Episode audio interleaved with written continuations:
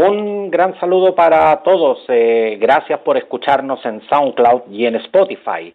Soy Roberto del Campo Valdés y esto es preciso y conciso. Cuando en el día de hoy, 18 eh, de junio, hemos conocido la triste cifra de 225.103 personas infectadas eh, por coronavirus y que ya se ha llegado a 3.841 decesos atribuibles a, esta causa. En primer lugar, quiero, quiero enviar un cariñoso saludo a todos quienes se han visto afectados por esto. Va también mi abrazo y condolencias a todos quienes hoy lloran la partida de un ser querido. Quienes eh, asumimos el compromiso de informar tenemos que entregar estas cifras para hacer que la gente comprenda que esto es grave que tras las cifras hay personas, hay familias, hay, hay historias. Historias eh, de personas anónimas que con su esfuerzo diario se han convertido en verdaderos ejemplos eh, a seguir. Y una, y una de esas historias es eh, a quien tenemos al teléfono, a Damaris Silva, técnico en enfermería de nivel superior del Hospital El Pino de San Bernardo. Muchas gracias, Damaris, por, por hacer un alto en tus labores para, para poder conversar eh, con, con, todos nosotros. ¿De qué, pues? Nada que agradecer.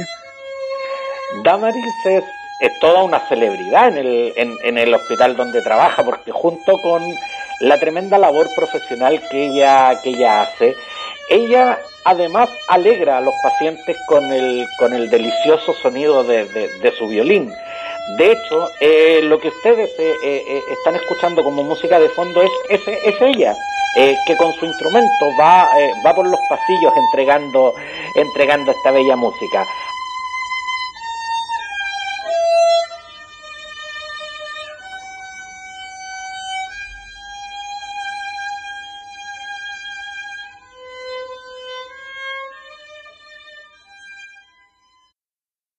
En, un escenario, Damaris, eh, con una, de una tremenda eh, carga laboral, ¿por qué para usted es tan importante hacer eh, este aporte musical?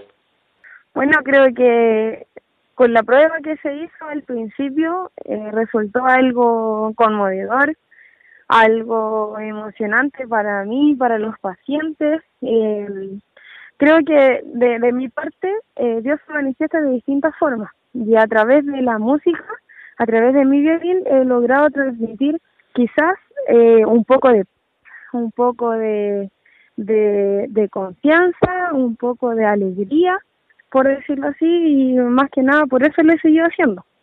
Seguramente eh, esto debe ser realmente un, un, verdadero bálsamo para, para el espíritu, justamente en, en condiciones como esta. Pero, pero me imagino también de que esto al principio debe haber causado cierta extrañeza también en, en, el contexto en, en, el que esto se da. Exacto. Eh, bueno, nosotros como, como iglesia, como jóvenes, eh, hay un grupo que se llama Sonrisa de Sanidad.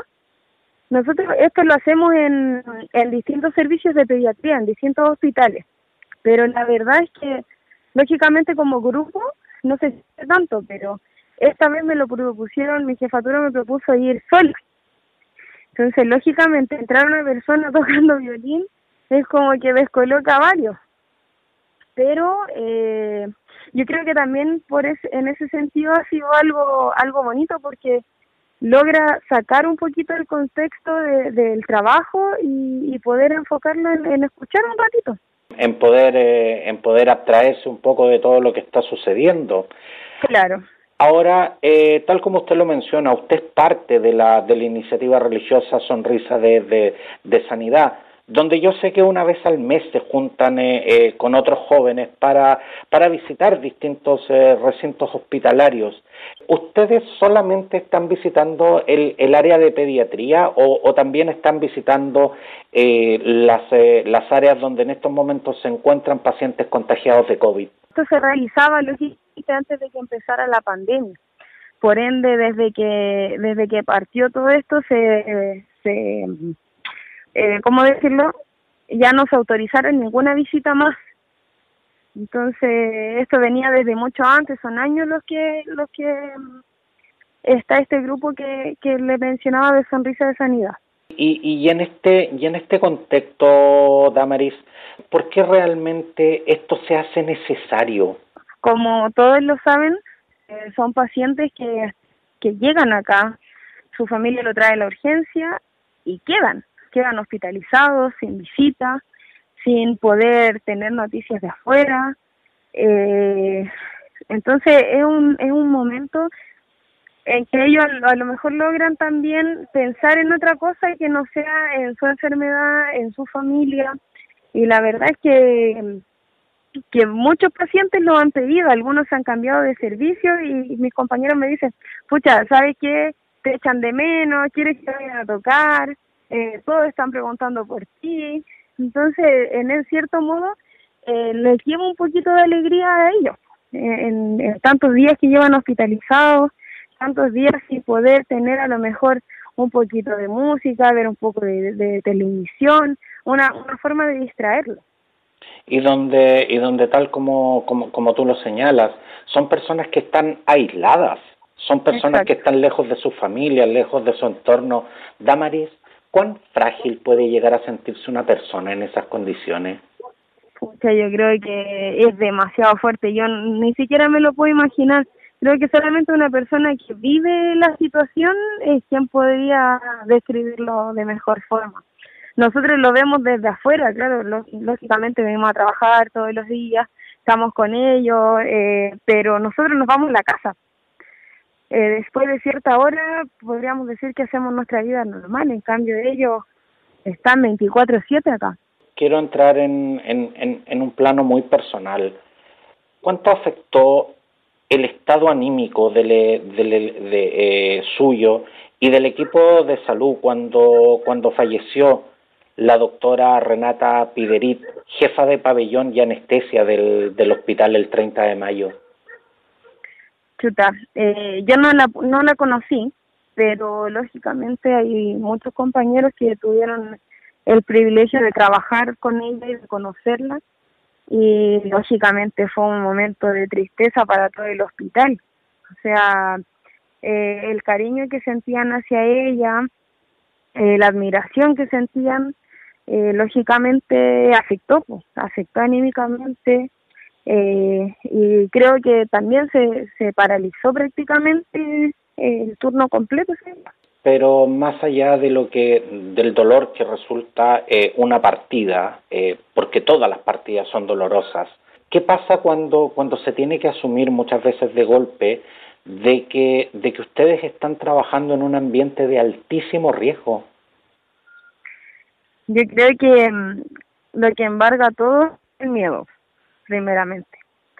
Eh, lógicamente estar expuesto trae trae angustia, trae eh, el mismo miedo que decía. Entonces es algo que para muchos es difícil de controlar, creo yo, en esta situación. Ellos se ven sobrepasados con la con la carga laboral, con cómo están anímicamente. Eh, y es difícil, pues es difícil tener que irse y saber que, que hay que volver.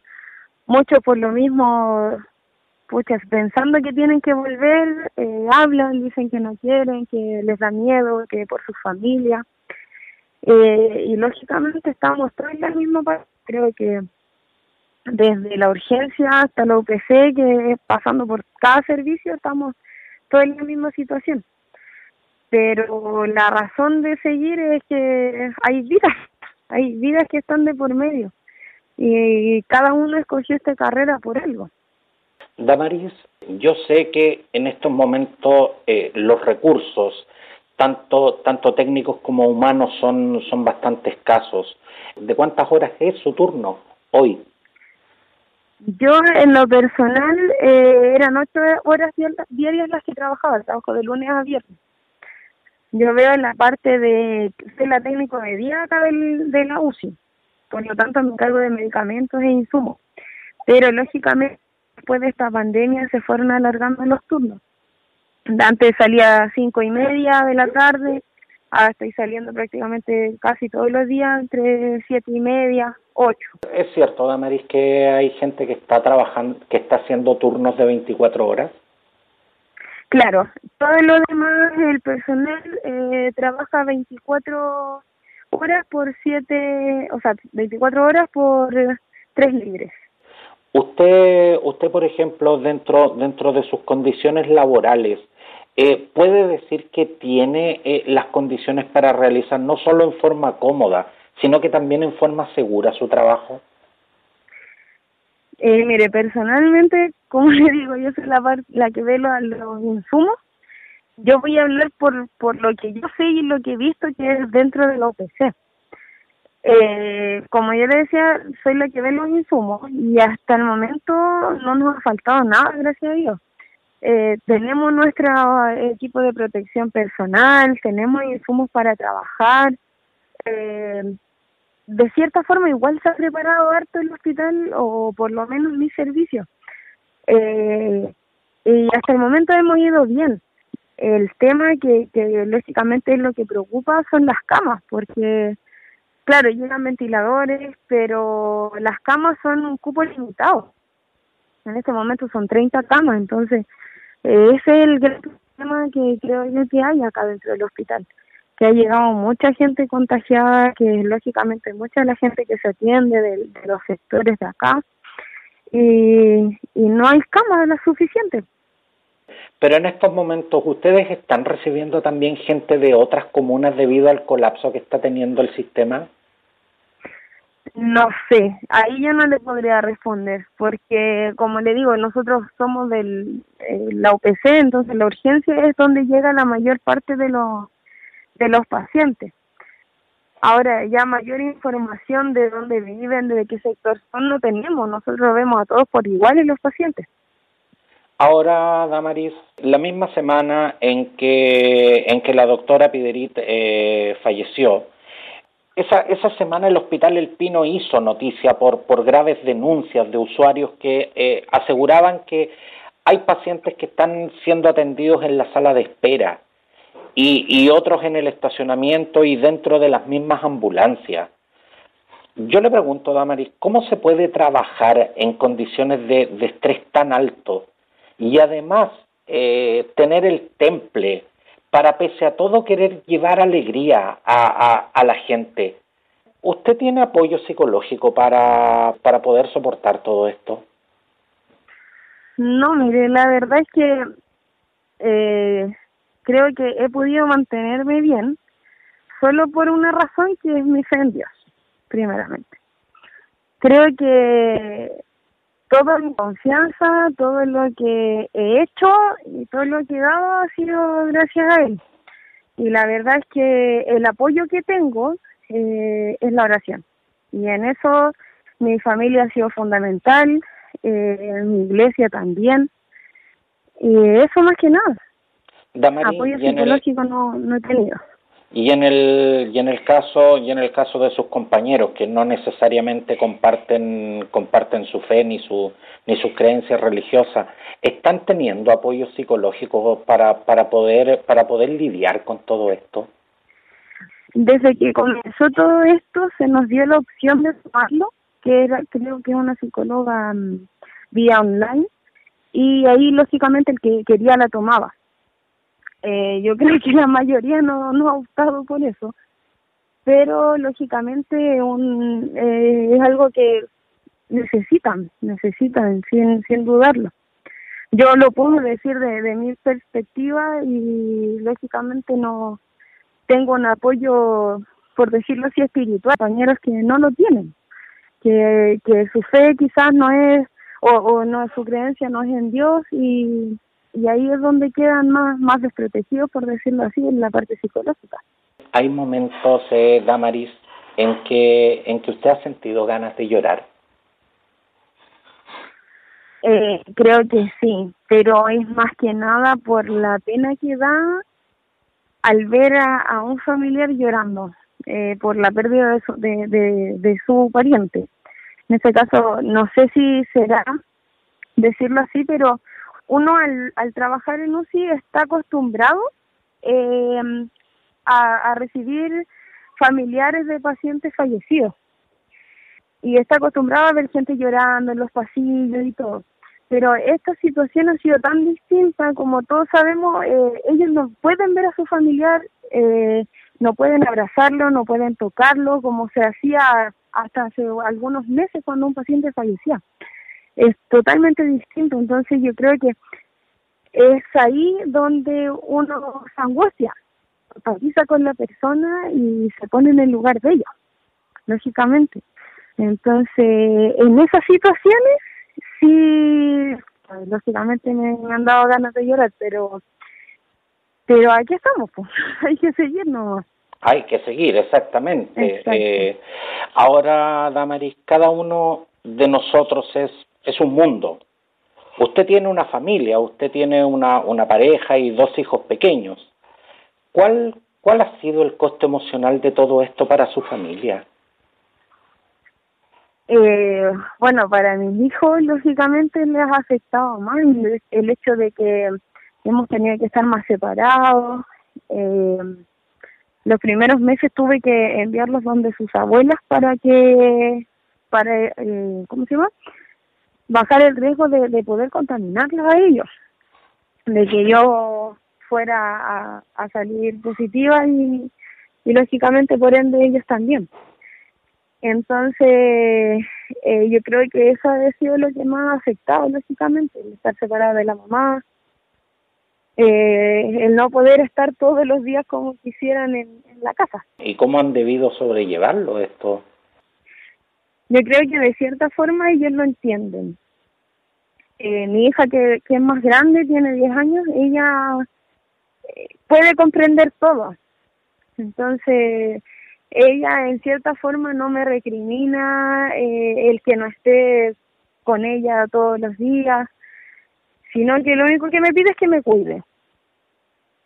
Y el más chiquitito, la verdad es que no entiende mucho, tiene tres años, entonces para él es normal irse donde su abuela y es mi esposo aquí donde se vuelve un apoyo fundamental, pues. Lógicamente, el que me recibe todos los días cuando estoy cansada, el que trata de hacerme lo más llevadero posible la vida en casa. ¿Y cuánto puede llegar a afectar eh, la relación la relación de una pareja, una, una situación como esta? yo creo que la única forma, como decía anteriormente y siempre lo voy a recalcar, es que en medio de mi hogar está Dios. Y aunque sea majadera, eh, creo que es la única eh, razón por la que mi hogar se ha mantenido firme. Eh, lógicamente uno está más cansada, uno está eh, un poco más irritable, pero es decir que dentro de mi hogar siempre hay una alabanza, siempre está el de cantar, y, y en ese sentido creo que he podido apaciguar un poquito todo este estrés de, de estar trabajando en una pandemia. La fe, la fe también es un elemento que puede ayudar en esta, en este, en este difícil escenario. Exacto. Porque usted en estos momentos está eh, eh, eh, entregando, más allá de su, de, su, de su quehacer profesional, usted está entregando su talento para la música, también está entregando esa, esa necesaria palabra de aliento muchas veces. Sí, yo creo que siempre lo he visto, yo no soy muy buena para las palabras ni tampoco soy una, una cristiana perfecta, por decirlo así. Pero considerando, considerando que nadie lo es. Exacto.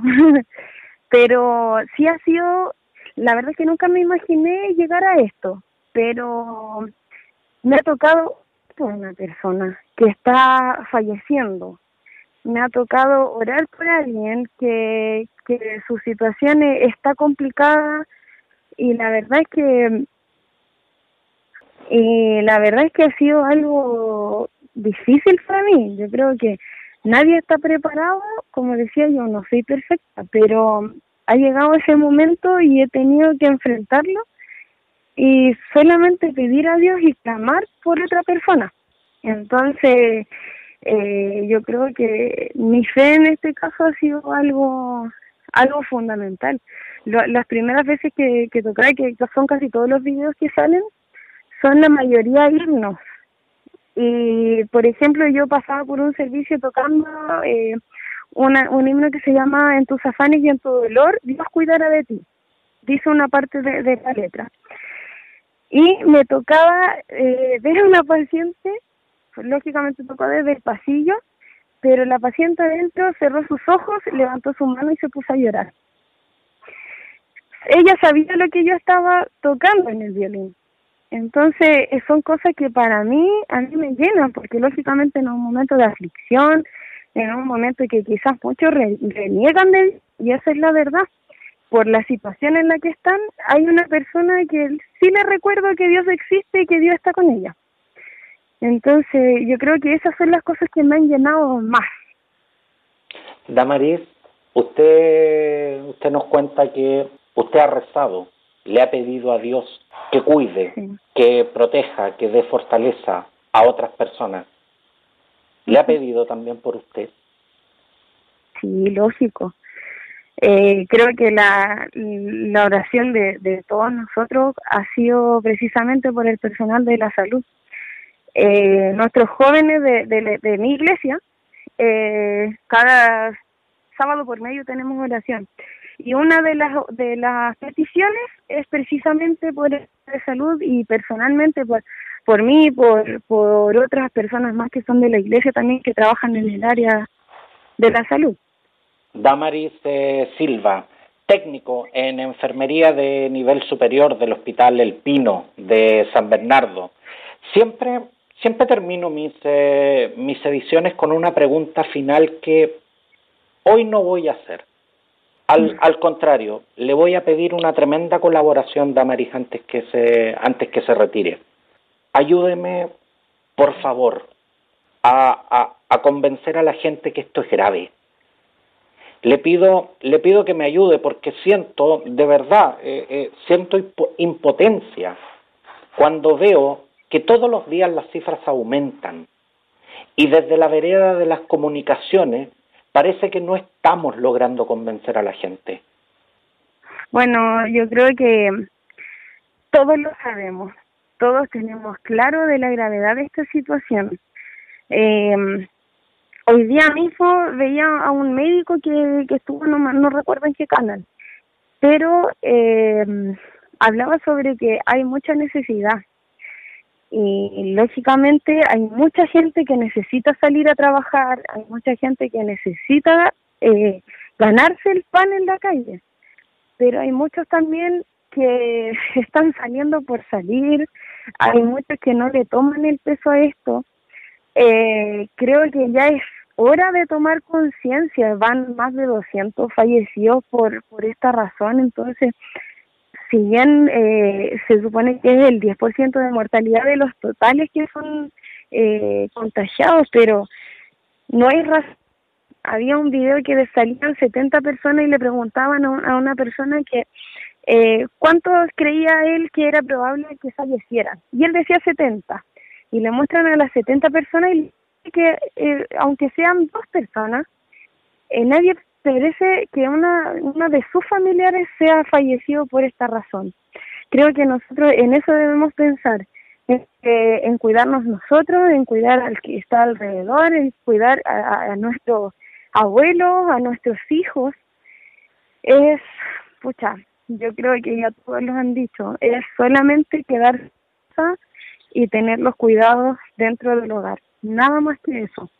Muchas gracias, eh, Damaris, por este contacto, por su trabajo diario y por, y por querer ir más allá de lo que, de lo que son sus obligaciones laborales con esta bella iniciativa, eh, que tal vez eh, pudiese, pudiese parecer eh, en algún momento encender una vela en un mar de oscuridad, pero pero que siento que es tremendamente importante. Y como le dije y como le dije antes creo que es un bálsamo para el alma que en estos momentos también necesitamos.